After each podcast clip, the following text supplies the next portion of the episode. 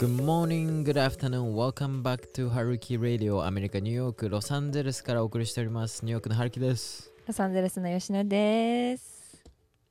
お久しぶりです。っていうか今週1週間経つの経つのめっちゃ早かった気がするんですけど。なんでですか？でもなんかこの前ほんとこの前ポッドキャスト収録して 収録したような感じがして。うん、全くネタないです。そうだね。だってさっきも何喋る？みたいになってたもんね。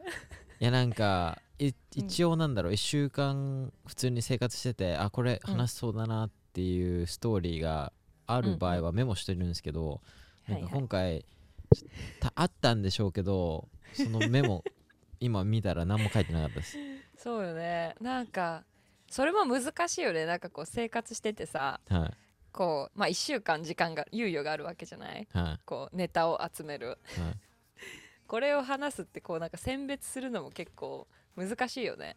難しいですねどれ話そうかな？なんかはいめっちゃ些細なことでもさ、はいこう拾えるやつとはいなんか話してみたけどなんかちょっと面白くないなみたいなやつがなんかいろいろこうねあの選別が難しいのはすごい思います。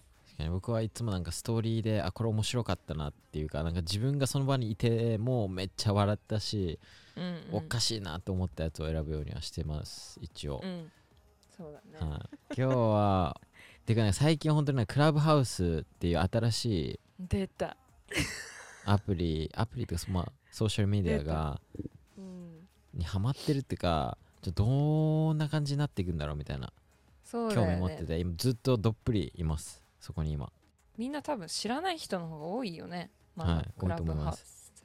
どんなアプリなんですかね ?What is Clubhouse?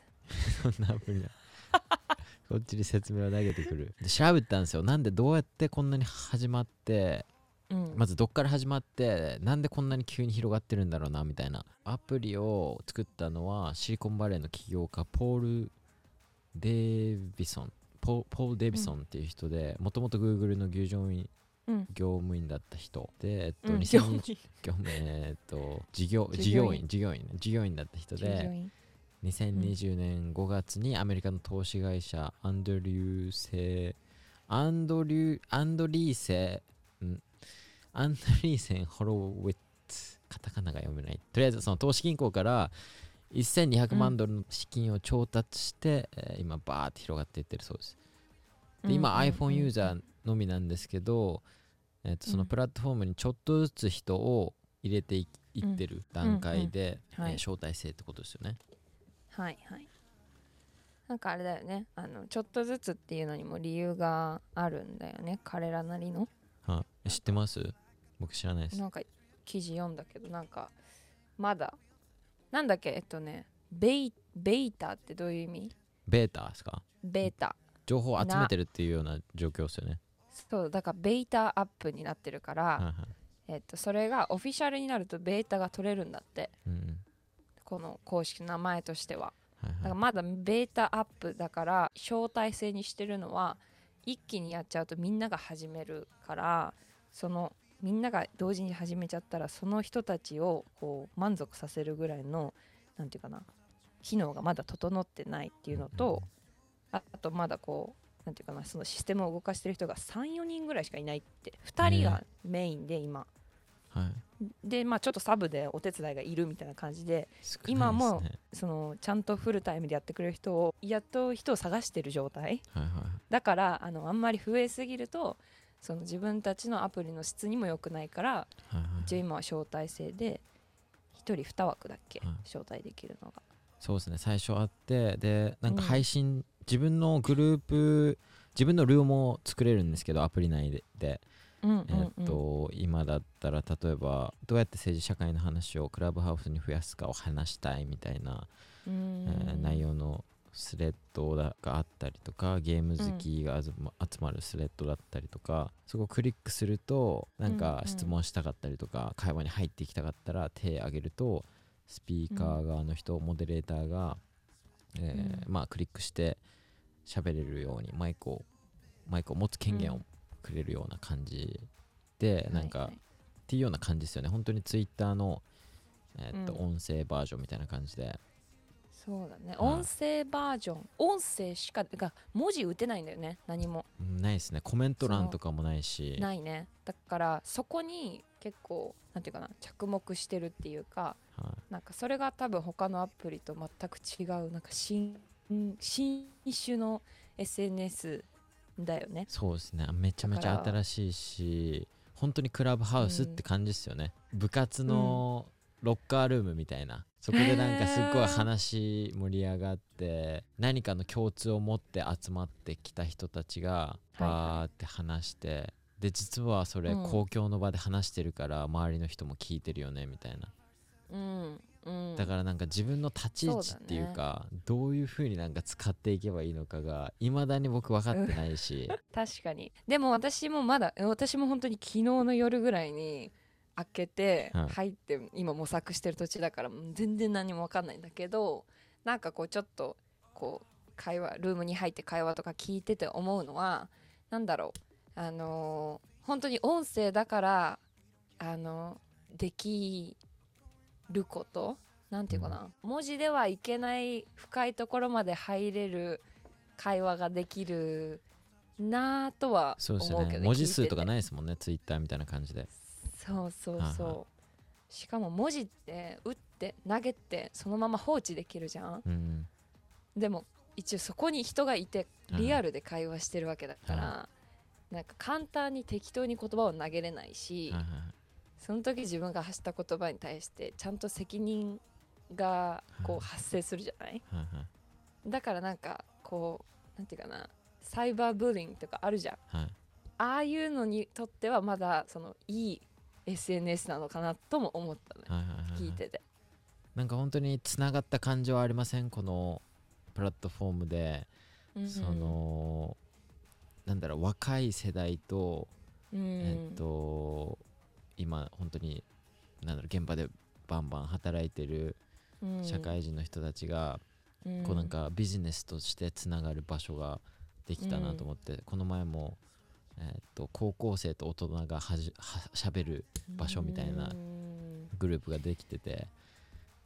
で実際にそこでなんかビジネスのなんだろう話とかうん。なんかあじゃあ次今度つながってこういうことしましょうみたいな話をしてる人いるし、そうやって仕事取ったっていう人たちもいっぱい見てるんで、うん。うんなんかす新しいプラットフォームだなってめっちゃ思ってます今。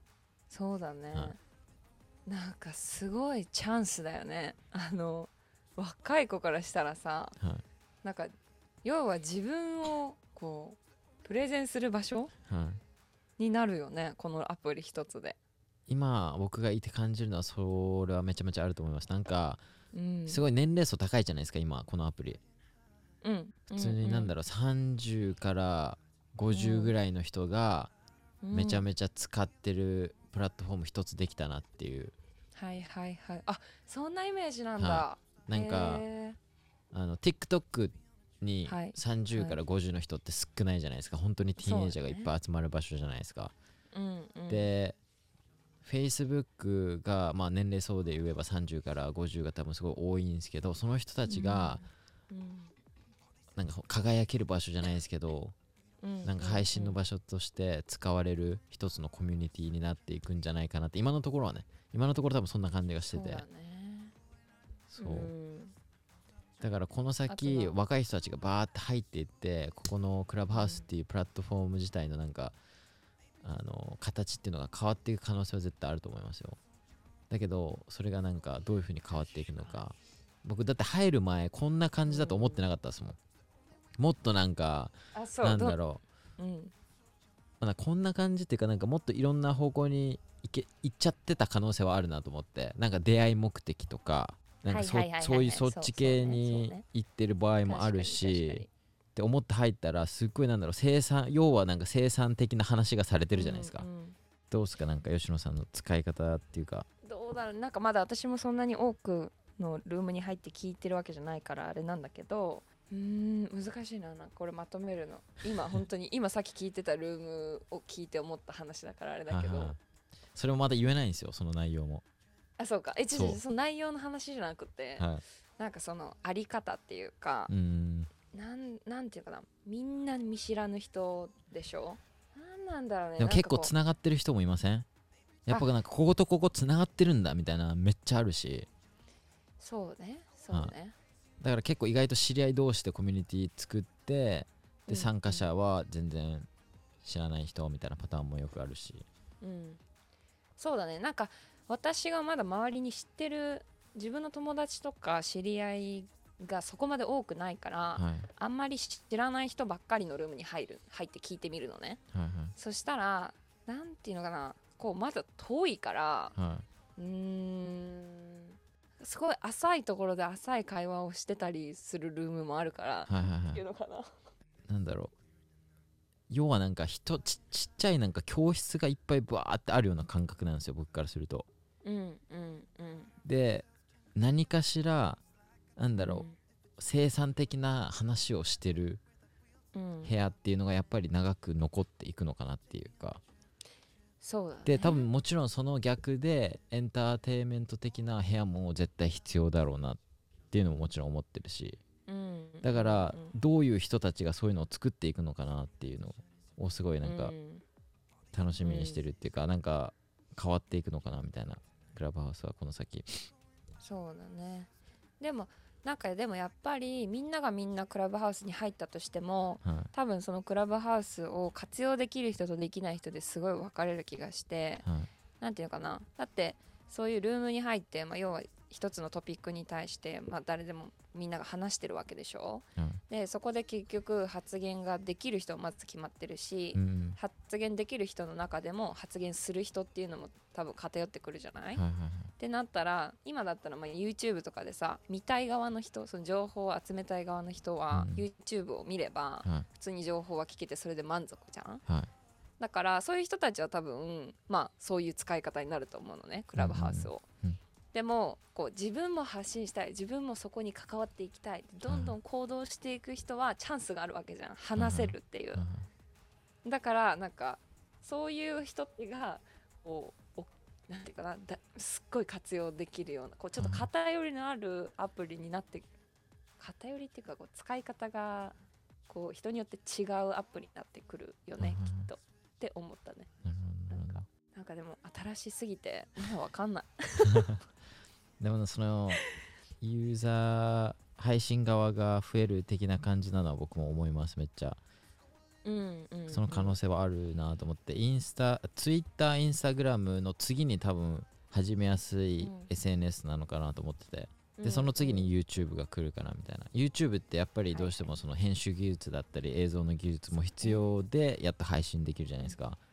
で Twitter は書くだけで誰でもできるんでうん。で Instagram ってなるとやっぱ写真を撮るっていうことになるじゃないですか次。まあそのクラブハウス自体でのルールっていうのもまだ多分はっきりし固まってないところもあるんじゃないですか。やっぱこれから変わるとそうだころも、ねそうかもしはい。ワンチャンなんかれないね。YouTube ぐらい伸びる可能性と全然か、う伸びない可能性の2つかなもう本当に なんだろそうだね。う時事ネタばっかりで終わっちゃうみたいな、うんうん。まあ音声だけだからそれも結構 YouTube はね音声あ音声じゃないわ。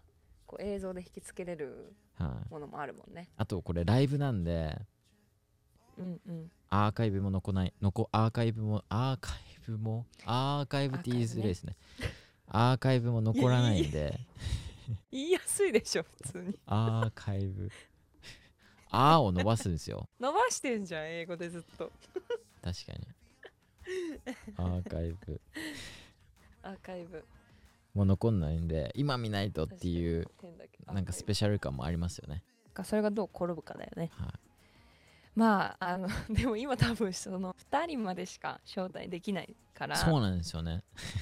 そう サロンの人、そうサロンにいる人たちをできるだけ多くうんうんうん今うん。招待していってるんですけど、はいはいはいはい。最初2つしかなくて、なんかルーム開くともっともらえるらしいですよ。招待。なるほどね、はい、だから今日11時からそうやるんで、それでちょっと増えたら、まあ数名誘えるなっていうまた。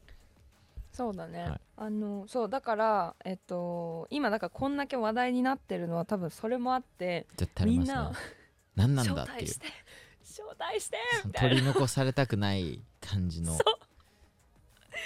そう。そうでも書いてた。それもはい。あのクラブハウスが今すごい有名になってるはい。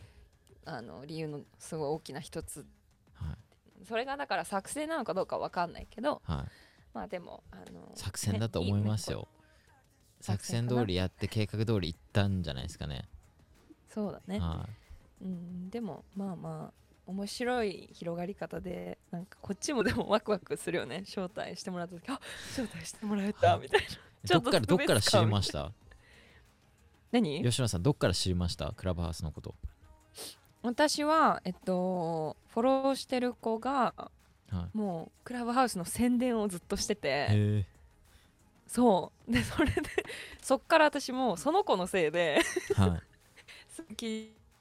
り始めちゃって何これみたいな。はいでも何回もこうストーリーに出てくるからはい。えなんかあのな何それみたいな感じで聞いたら「えー招待します。入ってください」みたいな感じで言ってくれて招待してくるっていう、そうそう。まあ人が誰かが拡散したものを見て私も気になってみたいな感じだから、僕も言うてだってツイッターツイッターでクラブハウスっていう名前すずーっとここ数日間見るなと思ってて、うんでうん。まあ招待券持ってそうな人に何人かうんうんうん。DM してはい。招待してもらいましたね。うん、うん。なるほどね。はそうね。だからあのツイッターやってる人が多いみたいですよ。いそうっすよね。多分うんうん。発信源そこっすよね今ツイッ多ターからの人みたいな。だからなんだろう、うんツイッターですっごい討論してる人いるじゃないですか。はいはいはい本当にあの人たちがそのままあのーうんうん。ボイス上のプラットフォームで、討論してるような感じになったんで、すごいパワフルですよね。そうだねそうだね、みんなすごいアクティブな人だし何かしらなんかうんうんビジネスでやって、なんか大きくやってる人たちとか、うん。フリーランスの人とか。うんすそごいうだね。活動的に討論してる、うん、うん、いやー本当にどうなるか楽しいですね。どうします、1ヶ月後とかにはもう消えてたりしたいや でも可能性あると思います別に。ねまあそうなったらそうなったで。時のアプリということで。ね。最近、はい。最近のやめないといけない習慣フローズンヨーグルト屋さんがあるんですよ。もう徒歩で3分もいかない。2分ぐらい。なので1分ぐらい。あ本当に目の前にあるんですよ。やばいっすよ、うん。これ。もうねもそうれ3日連続なんですよもう。ほんでそれケイラちゃんも好きなんじゃない？えてかそこなんですよ問題は。1日目ケーラだけ行ってうわめっちゃ美味しい。これ食べてほしいよみたいな、え何それ？みたいうんうんな。聞いたらフローズンヨーグルト、みたいなフローズンヨーグルト僕大好きなんですよ。うわそんなうんうんんどこにあったの？みたいな連れてってうん。って言って連れてってもらったらもうほんと徒歩1分2分で着いて ここはやばいなと思いながらその日はまあ買ってうわめっちゃうまかったわーっつって。うん。でそれで一日僕の初だったんですけどその日が。次の日またケイラが「フローズンヨーグルト食べたくない?」みたいな言い始めて「今日も行くの?」みたいな。うんうんうん。晩飯その時まだ何も食べてなかったんで晩飯買ってくれたらフローズンヨーグルト買うからみたいな、そういうな感じで2日連続。で今日3日目。もうケイラがまた欲しいって言って。って感じです。やばいねそれ、はい。それさえ知ってた？そのヨフローズンヨーグルトは行ったことはあった？過去に。はい、ありますあります。でも、あそうだよね。僕の好きな味が全然ないんですよ、 Upstate には。だけど、ニューヨークあるんですよ。うんそれがうんあるから、パイナッちプル。パイナップルなのバカにしましたね。いやいやこのフルーツ味の美味しいのまだハワイまだあれですかハワイモードですか？いやもうフルーツ味のアイスクリームってないんですよ、美味しいやつ、アメリカに。へなくないですか、アメリカーに。うんアメリカ全部で言ったらダメだけど、 Upstate ににはなかったんですよ。いっつもクリーム系なんですよ。バニラとか、クッキークリームとか、チョコレートとか。はいはい。重い感じね。そう。でたまにあるんですよフルーツ味って。あってもなんかうんレインボーとかめっちゃ攻めたなみたいな。ミントね。そう。なんで足すそこみたいな。ただのフルーツが欲しいんですよ。だけどここの家の近くのやつはパイナップルがあるんでそれ食っちゃいますね、うんうんあれ多分ねみんなアメリカに来たらみんなが通る道だと思ってた。私も私も初めて来た時21歳の時に、はい。このフローズンヨーグルトが 学校のはい。近くにあったのね。はいはい。フローズンヨーグルトが、はだからもう毎日放課後通って しかもあれ自分でほらね自分でこう入れるじゃんマシンでね、はいはい。カップ取って自分でお好きな大きさのカップ取って。うんうんどの味しようかなって言ってこういろいろねこうパイナップルと普通のやつとチョコレートととかでミックスできるんだよね自分で。そうそうそうそう。そう。なんかあの過程も楽しいから行っちゃうしそれに引っ張られる彼氏です。まあ普通のアイスクリームよりはマシなのかなちょっとは。ヨーグフローズンヨーグルトだからちょっとヘルシーなのかな。いやもうほんと誤差ぐらいですよそんな。んそうか、い。ダメだね。アイスクリームはアイスクリームですもん。ちょっとまあこれはちょっとか変えていかないといけない習慣だなって感じですね、私のドーナツ ちょっと最近食べ過ぎてるのではい、あの変えていきます。頑張って。ドーナツを食べ食べ過ぎてる習慣ですね。みんなあると思う。この直さないといけない習慣みたいなのは、ちょっとしたことなんだけどね。それが結構あのちょっとしたことだからなかなかやめれないみたいなのがあるからね。はいはい。直したい習慣、はい。皆さんの習慣は何ですか？一緒にね。直しましょう。僕はうん。フローズンヨーグルトを食べ過ぎない。はい。吉野さんはドーナツ。みんなみんな食べる系なんですか？はいやそんなじゃない。ほらタバコ吸ってるとかお酒飲みすぎとかもあるじゃない？はいはい確あかに。とは靴下履かないとか？そういうそんな人いるんですか？まあいるか。いるけどそれってなダメな習慣なんですか？靴下履かいないってやなんか冷えちゃうじゃん。こうなんか。ああそういうことですか。いや適当に言ってみたけど。絶対知り合いいるんじゃないですかそういう。え多分自分だと思う。自分？自分のことだった今。あ自分のことで。あとあれじゃない？あの車に頼りすぎてほら歩かない徒歩で行ける距離を車で行っちゃうとか、ーうーん。そうですね。僕もこの前うんなんか仕事のミーティングがあってあのー歩いて15分ですけどウーバー使っちゃいましたもんね。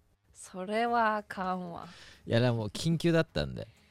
だけど僕が待ってた場所うん。ワンツーでその、うん。なかなかウーバー来ないっていう。なんかあドライビングそそうなんか来なくて結局多分15分ぐらいかかってるんですよね、いやそうよね。はプロセスがねオオーダーして待ってみたいな。お便りのお時間です。イエーイ。久しぶりですね。この前やりましたっけ 久しぶり。一回飛ばしましたね、はい。恋愛のご相談でございます。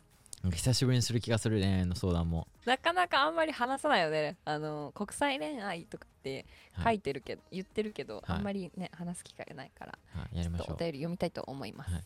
吉野さんさんこんにちは。いつもポッドキャスト楽しく聞かせていただいております質問なのですがアメリカと日本で遠距離恋愛が始まって3ヶ月が経とうとしている彼氏がいます。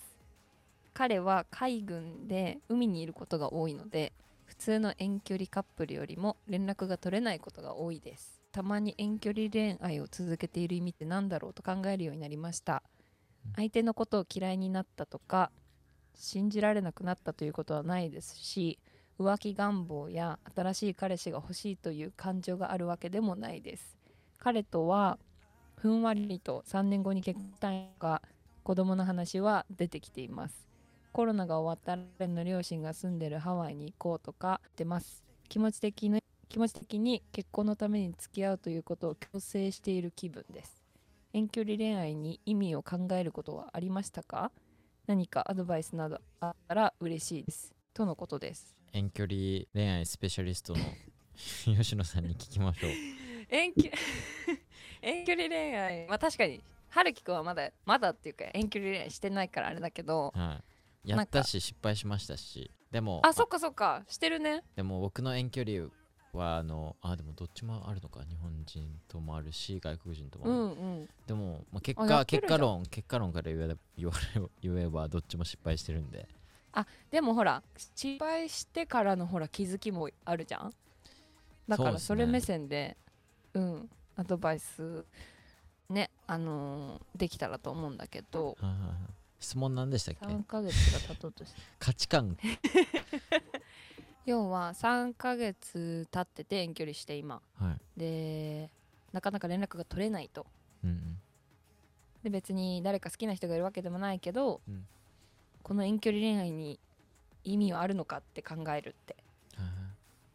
なんとなく3年後に結婚したいね。何とかは言ってるけど。何歳で何歳ですか？でもそれもまあふわっと浮いてる。年齢は書いてないね。想定では20代じゃない？20代。20代前半とかっちでまあなんか恋恋愛遠距離恋愛してるけど向こうから返信も来なくてで3年後には結婚しようね,、しようねっていうちょっとなんかふらーって言葉で話してるような感じで感じですかね、うん。そんな感じだとして。いや違う。なんかね結構真面目に考えてるような気もするけど、は海軍彼は海軍にいるからなかなか海にいることが多いから連絡がい、はい。普通には取れないんだって。そのリズムが。いはいはい。だからそういう時間が取れないですね。しお互いに。帰ってこない系の時間があー連絡が取れないなと思ってまし違う違う違う。あのそう連絡がしづらい状況にお互いあお互いか向こうがいるからたはい、お互いにぐらいのことは考えてるんだけど、うんうん。それがなかなかうまくコミュニケーションができないから確かにそれまあ厳しいですね、3年後コミュニケーションがそうやってうまく取れてなくてでそれは向こうの仕事のせいっていうのは、うんうんうん。なんかすごい辛い状況だなって。やっぱりなんだろう、うん。向こうに気持ちがあって自分にも気持ちがあったらもう僕はも待つしかないんじゃないですかね。そのコミュニケーションが取れないっていうのは辛いけどその3年後に状況が変わるっていうのが分かってるのであれば、うん。今できることをやるのかなっていう。そうだね、でもその3年後に遠距離恋愛なんだろうコミュニケーションまた取れませんっていう状況が続くんだったら、なんだろうその生活がこの先続いていっても楽しいのかっていうのと、じゃあ、うん。自分に次なんだろうお母さんに自分がなって自分の子供が生まれた時にお父さんが近くにいないっていう状況もありえるし、うん。僕もすごいうんそういうファミリー見てきてるんで、あのうんうん。お父さんはミリタリー入ってて子供たちはお母さんとの時間しかほぼないみたいな。で、うんうんミリタリうんーお父さんたまに帰ってきてまた違うベースに行っちゃうみたいな。だからそこまで考えてそれも受け止めれるんだったらなんだろうんう結婚していこうっていうところまでうん。つながるから、うん。今の辛抱は価値はあるんじゃないですか？そうだね、はい。確かに。そうだね。そのそれがお仕事だったらこの状況はこれからも続くって確かはい。にそうだよね、そうですね。確かに、うんうん、ちょっと先を見てはい。それでも続けるのかっていうところを考えるみたいな。はいはい、でその、うん。自分の息子娘にお父さんがいないっていう状態常に時間が取れないっていう状態がどこまでまた影響してくるっていうところまで僕だったら考えます、あーなるほどね、すごい。そんなとこまで考えないのが多分女の子。いやわかんないけど。自分一人でまあ自分一人なんだろう自分がお母さんで子供たちがいるっていう状時間がすごい長くなるわけじゃないですかだからそれでもいいっていう覚悟とそれでも自信があるならいいとは思いますけどやっぱりお父さんの時間っていうのも絶対必要だしそういう姿を見てうん。子供って育つんで、それが絶対必要と思う人は僕のい思うんだったらもうなんだろう今でも別にぬ抜けた方がいいかもしれないですね、ん。そっかそっか。じゃあもうそのまま行くんだったらちょっとがっしり自分がかあのなんていうか構えないといけないよね。でもそれ全部ね、あの真剣な恋愛であればあるほどそれはちゃんと相手に伝えた方がいいと思います、うんこういうところまで考うんうんえてるけど、ずっとミリタリーにいるのみたいな、まあ、ちょっとうん重くなるかもしん,、ね、しんないんでその年齢とか、なんだろうどこまでの関係性かによって。なんでそこはまあうんうん。見極める必要はあると思いますけど、うんうんそれで向こうがなんだろういやだったら仕事を変えるっていうところまで行くんだったらはいはいはい。まあなんか全然他の道はいっぱい出てくると思うんで、そうだね、はい。確かに。そこはまあコミュニケーション取ってやった方がいいと思います。うんうんうん。どうですか？吉野さん。なんか遠あの遠距離恋愛やってる人の質問で本当にこれ多いけどなんかなんこの遠距離恋愛どこに行くのかみたいな。この遠距離恋愛やってて意味あるのかみたいなのが多分みんな行き着くところだと思うんだけど結局やっぱり今春樹くんも言ってくれたけど結局はどっかで話さないといけない。その重くなっちゃうかもしれないけど、うん。あのなんだろう一生そんな遠距離恋愛でね普通にコミュニケーションも取れないからこんな状況でずーっと遠距離恋愛できる人なんてふわふわってできるわけないから人間って多分ね。だからどっかで自分の中でこう路線しどうどうどこに向かってるのかとかこのまま続けててどこに行くのかっていう結果が見えないとやっぱり頑張れないっていうのは多分みんな一緒だと思うから本当にさっき言ってたみたいにちゃんと話向き合う話し合うっていうのはすごい大事だと思うどっかのポイントで。うんうん。でそのタイミングはあの人によってそれぞれだからもう本当に自分我慢してるけどもう無理ってなった時にそこが多分タイミングでそこで話してもしそこで、うん、あの向こうが「いや重いよそんな話」って言ってきたらもうそれはそこまでですね。なんていうかな、うん、そこまでだと思うタイミングが違うしであんまりその苦しみすぎるのも良くないと思うんですよ。うん。その遠距離恋愛にそこまで執着する意味っていうのは私もよく思ううん。なんか幸せなはずなのにもう苦しんでる状態がすごい続いてるとかやったらもうそれはよくないからあのーうん。とことん話してもうそれで無理だったら無理。そっからまた先が見えるんだったらそのままそっちに進んでみたいなのがいいかな。って思いますね。はい。うんうんうんうんはい。僕らは無事を祈ってます。無事になってます、はい。えっとラジオネームドリームさんなんで、はい。ドリームが大丈夫。ドリーム掴んでください。はい掴んでください。応援してます。またあのアップデートお願いしますはいお待ちしてますはいてな感じでエピソード33は以上になります。この番組に対するご意見、ご感想は、はるき radio.gmail.com にお送りください。アメリカ留学のご相談は、吉野さんのインスタグラムまで、そして、えー留学だったり、英語にね、興味がある人、でそういう人たちとつながりたい人は、オンラインのね、コミュニティ、グローバルリズムの方、ぜひチェックしてみてください。それでは次のエピソード34でお会いしましょう。じゃあね、バイバイ。バイバーイ